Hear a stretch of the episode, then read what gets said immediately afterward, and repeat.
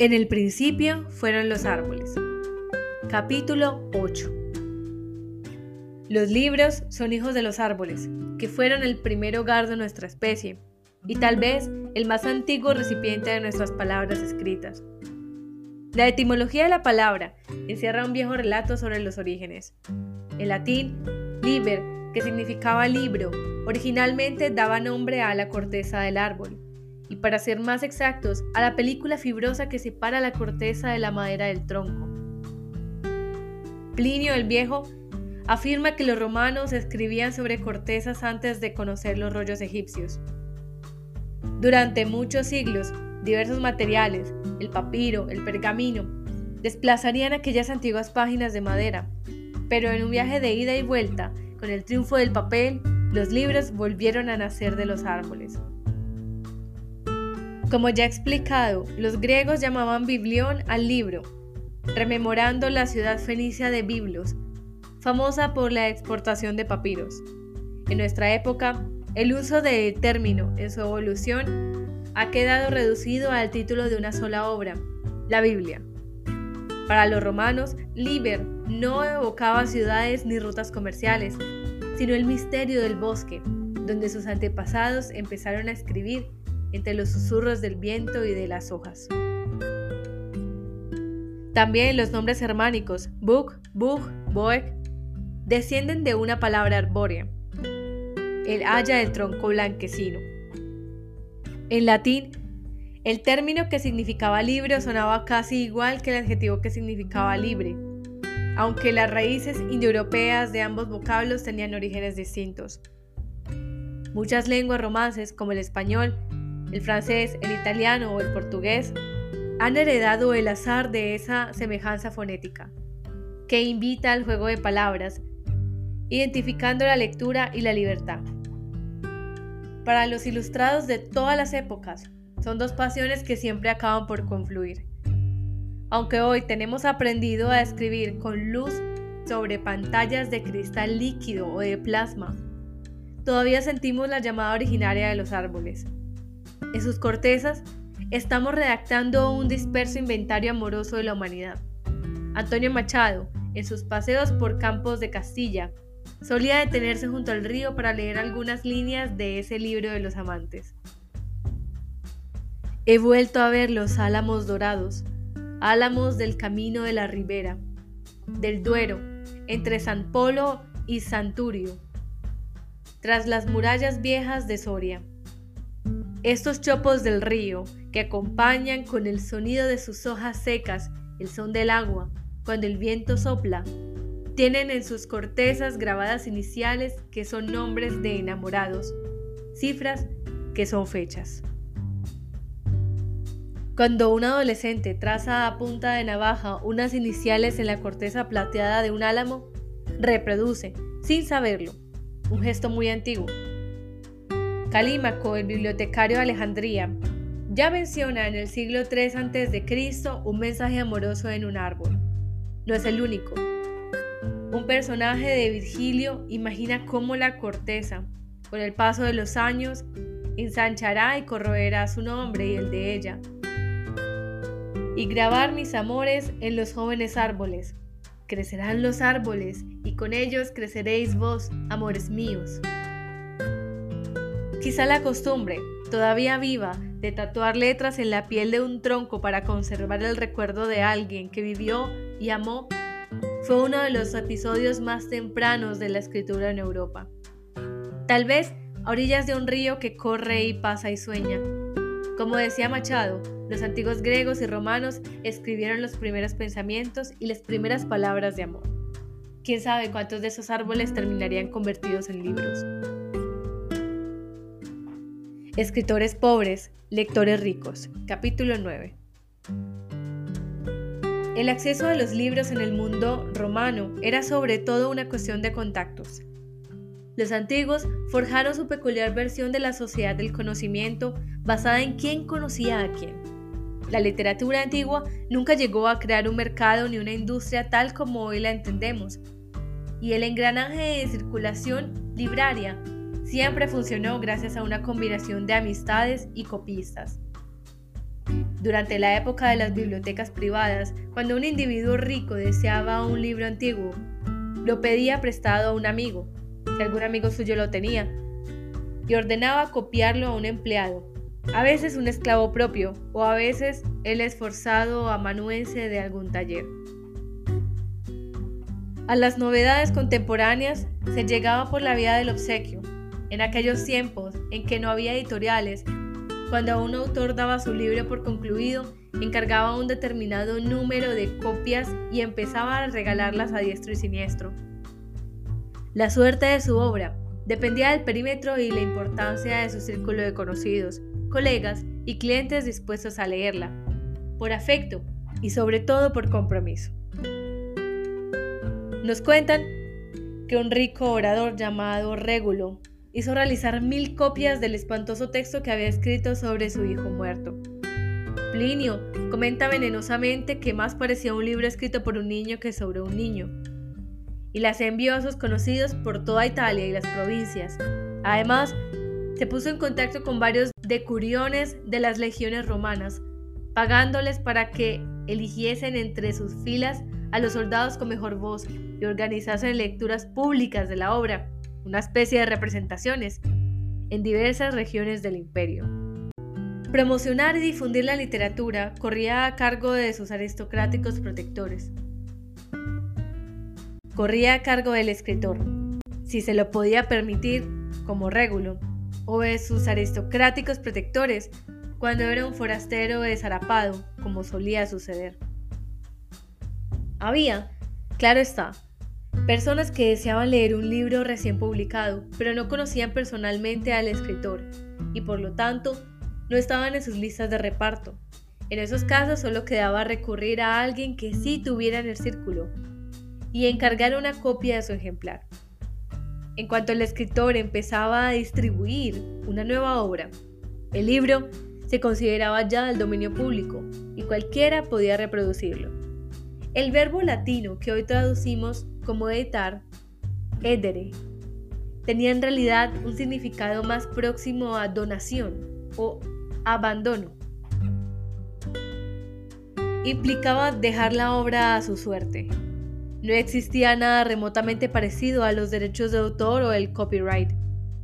En toda la cadena del libro, solo recibía un pago directo a tanto por línea quien realizaba la copia, suponiendo que no fuera un esclavo doméstico al igual que hoy nos cobran por página cuando hacemos fotocopias. El Dr. Johnson, gran ilustrado inglés, decía que nadie, salvo una cabeza de alcornoque, ha escrito jamás por otra razón que no fuera el dinero. Ignoramos de qué material estaban formadas las cabezas de los escritores antiguos, pero todos ellos sabían de entrada que no existía la más mínima esperanza de hacer dinero a través de la venta de volúmenes. En el siglo I, el humorista marcial se quejaba, mis páginas solo gustan gratis. Desde su llegada a Roma, el biblitano había comprobado en sus propias carnes que la profesión literaria no era rentable, ni siquiera para un autor de éxito. Cuenta que cierta vez un desconocido ricachón lo abordó en la calle, señalándole con el dedo y con la mirada, como hacen los cazadores de selfies los famosos. ¿No eres tú? Sí, tú, ese marcial cuyas maldades y chistes conoce todo el mundo. Le dijo, y a continuación añadió, ¿por qué llevas un abrigo tan raído? Porque soy un mal escritor, respondió Marshall, con una retranca que anticipaba el futuro humor somarda aragonés. ¿Qué perseguía a alguien como Cicerón al publicar sus discursos y ensayos? expandir sus ambiciones sociales y políticas, aumentar su fama y su influencia, fabricar una imagen pública a la medida de sus intereses, asegurarse de que sus amigos y enemigos conocían sus éxitos. Algo parecido buscaban los mecenas que mantenían económicamente a brillantes escritores pobres, gloria, lucimiento, adulación. Los libros servían sobre todo para crear o afianzar el prestigio de ciertas personas. La literatura circulaba libre y voluntariamente, en calidad de regalo o préstamo personal de unas manos a otras, entre individuos interesados, ayudando a demarcar un pequeño grupo de élite cultural, una comunidad íntima de gente rica donde se admitía, por su talento, a algunos protegidos de origen humilde o esclavo. A la intemperie, sin relaciones poderosas, tanto los lectores como los escritores se enfrentaban a una imposible supervivencia. Tras el origen forastero y servil de la cultura literaria, tímidamente habían empezado a surgir algunos escritores autóctonos, pero a condición de escribir en prosa sobre asuntos respetables como historia, guerra, derecho, agricultura o moral. Cicerón y César fueron las dos figuras más conocidas en esa primera cosecha republicana de autores romanos de buena familia. Frente a los poetas esclavos traídos del mundo griego, ellos eran ciudadanos que además escribían, y lo hacían sobre temas serios. Al extranjero no se le habría permitido escribir sobre leyes y tradiciones patrias, pero tampoco estaba bien visto que un romano de buena familia dedicara su tiempo a la poesía, como muchas personas en nuestros tiempos les parecería fuera de lugar que el jefe de Estado escribiese letras de canciones pop.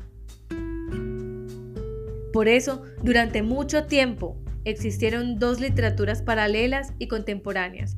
Por una parte, los versos que los esclavos o libretos griegos componían para agradar sus cultos protectores aristocráticos. Y por otra, la obra diletante, siempre en prosa, de los ciudadanos respetables. Comenta Tácito de un individuo, un advenedizo, que había empezado su carrera ejerciendo ese oficio plebeyo. Los patricios y aristócratas valoraban el saber y la cultura, pero despreciaban la docencia. Se daba la paradoja de que era innoble enseñar lo que era honorable aprender.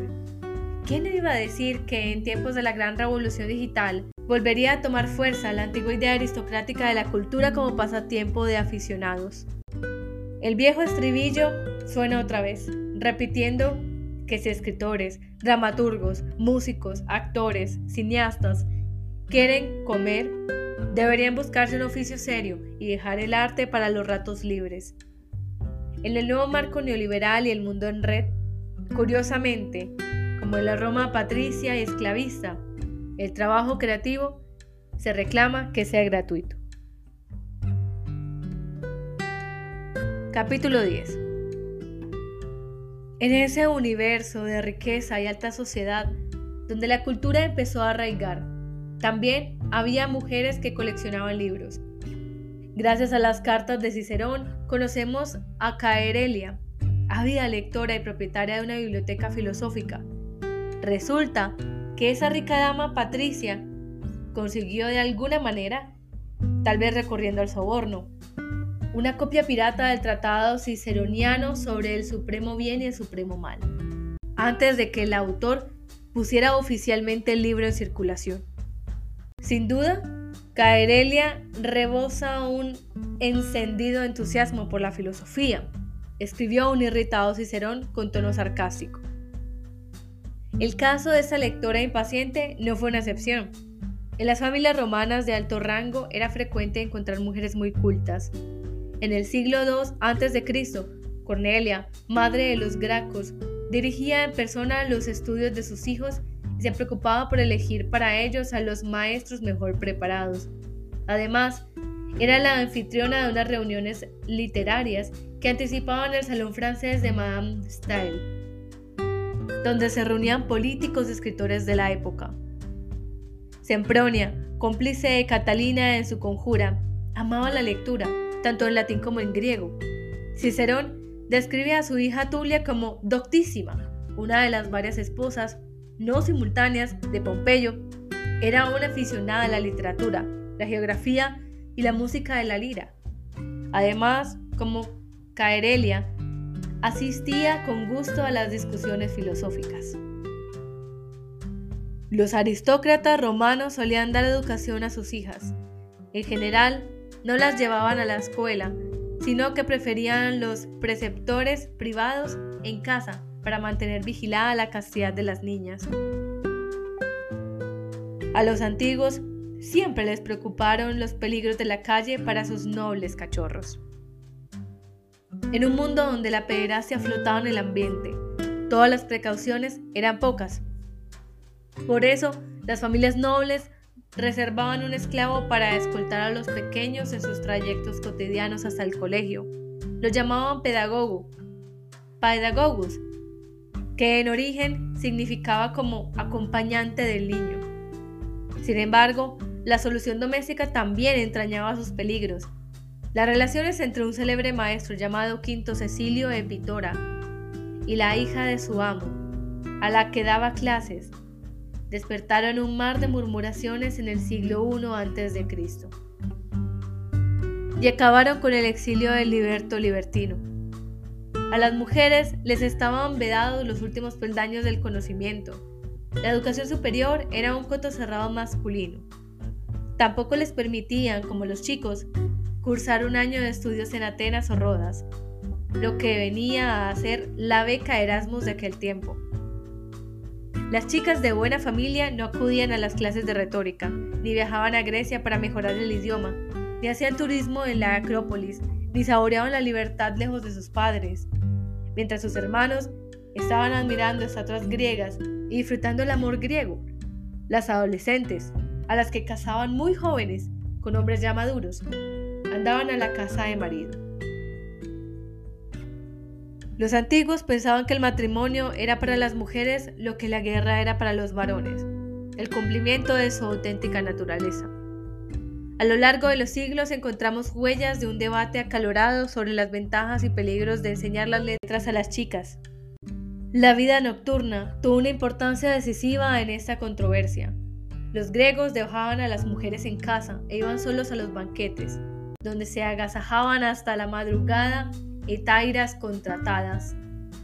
Las romanas, en cambio, asistían a las cenas fuera de las mansiones, y por eso era importante para sus maridos que supieran mantener diálogos inteligentes con los demás comensales. Por ese motivo, en los hogares aristocráticos romanos era posible encontrar mujeres orgullosas de su ingenio, su conversación y sus conocimientos. Encontramos un reflejo ácido y caricaturizado de aquellas damas cultas en las sátiras de Juvenal.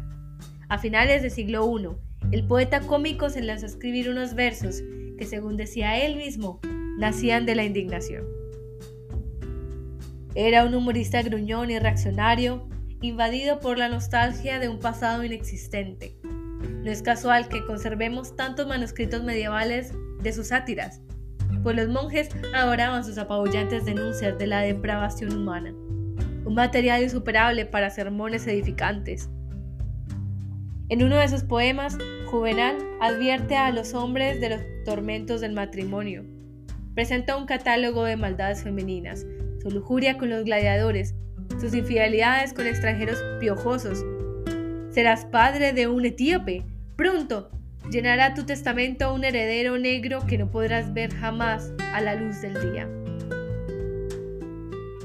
sus gastos extravagantes, su crueldad con los esclavos, sus supersticiones, su descaro, su mal humor, los celos, la cultura.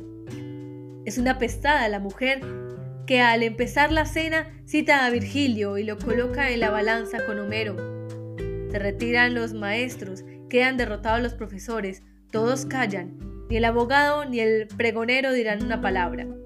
Aborrezco a la Marisabildilla que repasa memorizada la gramática, manteniendo siempre las reglas y la norma del lenguaje, y que sabe versos que yo ignoro, y corrigía a la cateta de su amiga expresiones de las que ningún marido se ocupa. El estallido misógino de esta sátira es tan virulento que algunos especialistas dudan si de verdad Juvenal era un carca vociferante o si daba voz a los argumentos más extremistas para ridiculizarlos.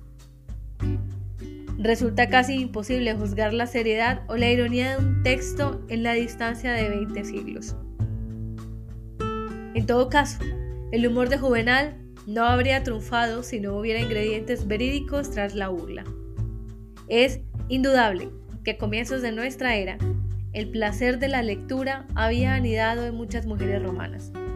y algunas de ellas, enamoradas de la literatura y el lenguaje, eran capaces de poner en aprietos a sus maridos. Por primera vez hubo en las familias nobles madres e hijas ilustradas que conversaban, leían, conocían la libertad de los libros y sabían utilizar el poder indestructible, como un dios o como un diamante de la palabra. Capítulo 11 ¿Quién aprendía a leer y poseía libros en la civilización romana? Nada demuestra la existencia de algo remotamente parecido a la educación universal en la antigüedad. Solo en la Edad Moderna, hace muy poco tiempo, algunos países han logrado una alfabetización generalizada y no ocurrido de forma espontánea, sino que ha sido necesario un gran esfuerzo colectivo. Los romanos nunca intentaron universalizar las letras, ni crear una escuela pública. La educación era voluntaria, no obligatoria, y cara. Es difícil reconstruir el grado de alfabetización de la época, que oscila entre aquellos que escribían a duras penas su nombre hasta los que devoraban la entrevistada prosa de Tácito. Las destrezas de escritura y lectura no eran uniformes entre hombres y mujeres ni entre regiones rurales y urbanas. Los expertos son en general cautos y vagos en las conjeturas. El historiador W. V. Harris se atreve a ofrecer cifras precisas para la población de Pompeya, que quedó sepultada por la lava del Vesubio en el siglo I y donde se han podido estudiar en detalle los miles de grafitis y pintadas de las paredes. Mensajes de gente corriente, como el anuncio de alquiler de una casa, declaraciones de amor, objetos perdidos, insultos y obscenidades varias parecidas a las que encontramos en las puertas de nuestros baños públicos, tarifas de putas, un hincha que anima a su gladiador favorito. Según Harris, en aquella ciudad habrían estado en condiciones de leer y escribir menos del 60% de los hombres y menos del 20% de las mujeres. En total, no más de 2 o 3 mil pompeyanos. Aunque estas cifras puedan parecernos pobres, revelan un nivel de educación nunca antes alcanzado y un acceso a la cultura más abierto que en ninguna época anterior. La vida de los niños de la clase privilegiada daba un vuelco cuando cumplían siete años. A esa edad, abandonaban el cobijo de su casa, donde su madre los educaba y algún esclavo griego les enseñaba su lengua. Como la institutriz extranjera de las novelas decimonónicas. Acababa la época del aprendizaje hogareño, debían afrontar una experiencia dura, incluso violenta. Hasta los 11 o 12 años iban a padecer la didáctica obsesiva y monótona de la escuela primaria. Se insistía machaconadamente en cada frase, las letras, las sílabas, los textos, sin intentar atrapar la curiosidad del estudiante, con una absoluta indiferencia hacia la psicología infantil. Como en Grecia, el método era pasivo, la memoria y la imitación eran los talentos más valorados. Además, el maestro no solía hacer agradable el aprendizaje. Para todos los escritores antiguos, el recuerdo de la escuela está asociado a los golpes y el terror. En el siglo IV, el poeta Ausonio envió una carta a su nieto para animarlo a empezar sin miedo su nueva vida de colegial. Ver a un maestro no es una cosa tan espantosa, le decía.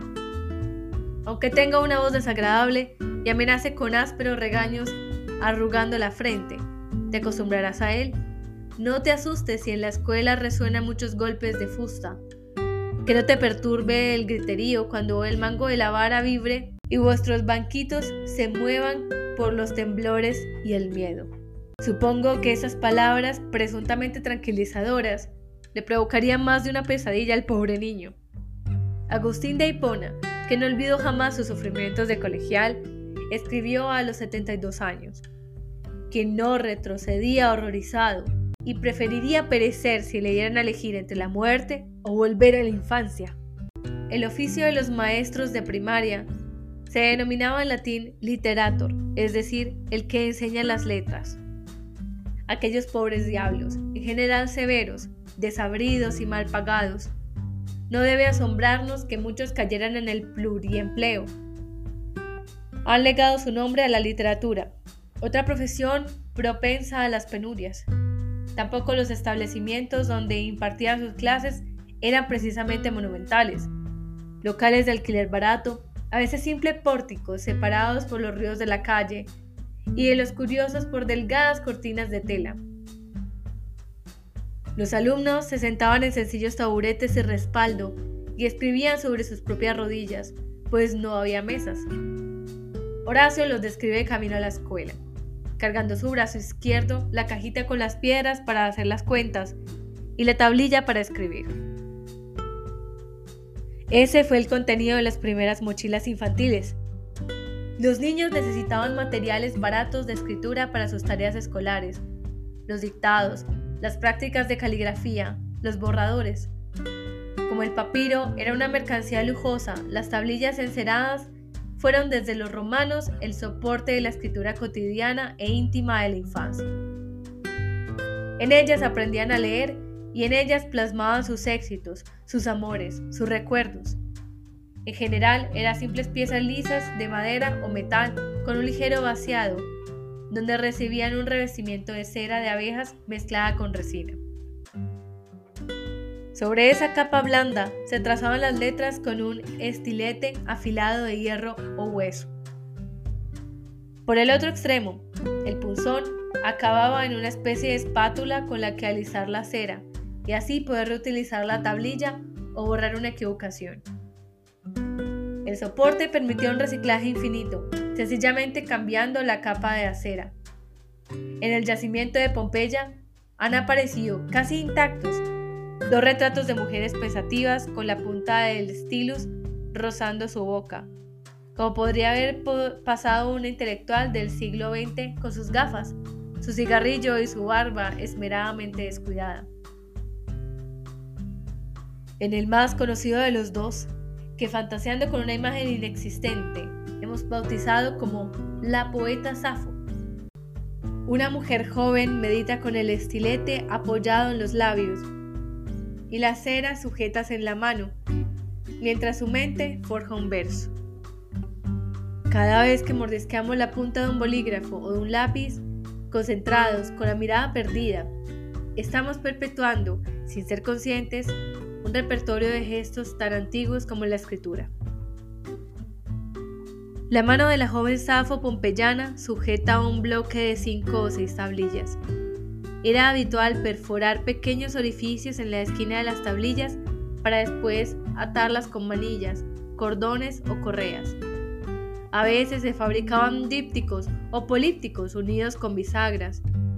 Gracias a un gran depósito de material encontrado en Vindolanda, junto a la muralla de Adriano en Gran Bretaña, Conocemos también la existencia de objetos del tamaño de un cuaderno, confeccionados con planchas de madera corriente o tiras de abedul plegadas como un acordeón.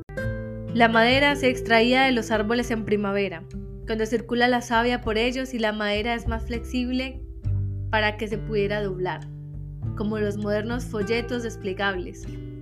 En esos conjuntos de tablillas encuadernadas como páginas de madera, en latín, códices, encontramos el eslabón entre el pasado más remoto de la escritura y el presente. Fueron los precursores del libro tal y como hoy lo conocemos. Las tablillas eran muy corrientes y tenían usos muy diversos. Numerosas actas de nacimiento y documentos de manuscripción de esclavos, dos maneras de iniciar una nueva vida, se escribieron en ellas. También escribieron para anotaciones personales, la contabilidad doméstica y los apuntes comerciales de pequeños negocios, los archivos, las cartas y las primeras versiones de los poemas que todavía hoy leemos. En su manual erótico El arte de amar, Ovidio advierte a los amantes clandestinos que borren con mucho cuidado las frases contemporáneas antes de volver a utilizar una tablilla. Según el poeta, Muchas infidelidades se descubrían por descuidos de este tipo. Las eras antiguas eran al parecer tan delatoras como los móviles de hoy. El asunto causó sin duda bastantes disgustos a nuestros antepasados de la era predigital, ya que, también el popular Kama Sutra de Vatsayava, dedica amplio espacio a instruir a las mujeres en el arte de ocultar las cartas incriminatorias de sus escarceos amorosos. A veces las tablillas recibían una mano de yeso para escribir en ellas con tinta usando el cálamo, una caña rígida que terminaba en una punta hendida con un corte en el centro, como el plumín para los estilográficas. De esta forma era más fácil para una mano poco experta dibujar las letras con palotes y líneas simples.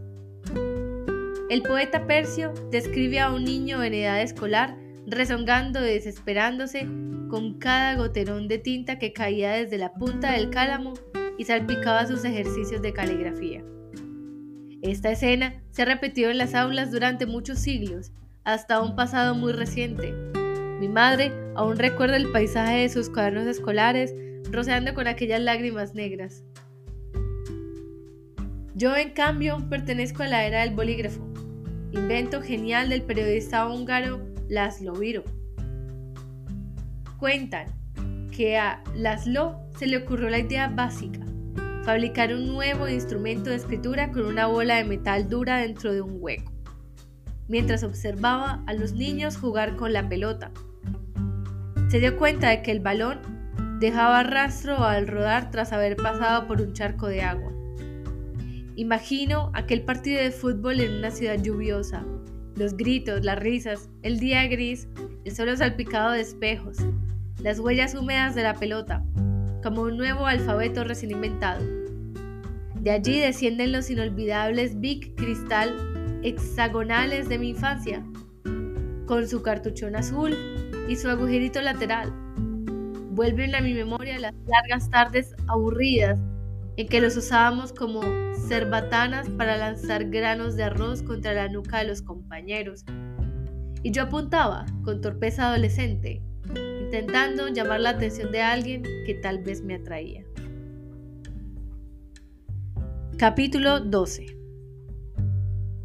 La estética gore y la fascinación por la violencia extrema que tan contemporáneas nos parecen, ya tenían adeptos entre los romanos.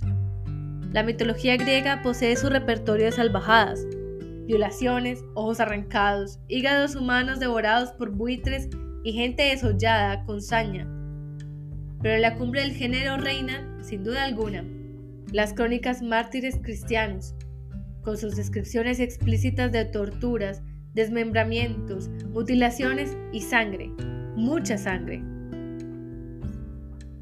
Uno de los grandes maestros sádicos y truculentos nació en Hispania a mediados del siglo IV, probablemente en Augusta, es decir, su infancia debió de transcurrir entre los mismos ríos y vientos que la mía. Aurelio Prudencio Clemente recibió de sus padres un nombre pacífico y ocupó diversos cargos poco aventureros como funcionario imperial. Pero detrás de esa fachada rutinaria se agazapaba el bisabuelo romano de Tarantino o Dario Argento. Cerca ya de los 50 años, ese hispano tranquilo experimentó un fuerte arrebato creativo.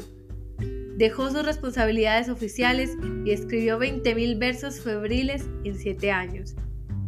Entre otros libros, publicó una colección de poemas con nombre griego, Peristefanum, sobre las coronas de los mártires que relata, con gran lujo de detalles y estilizadas coreografías del tormento, el suplicio de 14 cristianos a los que torturaron para hacerles renegar de su fe.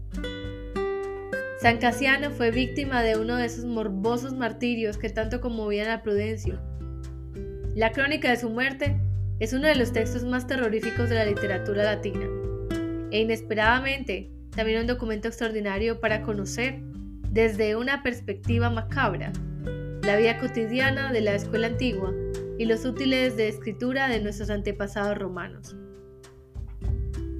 Prudencio cuenta que Casiano era maestro de primaria y no demasiado amable con sus discípulos.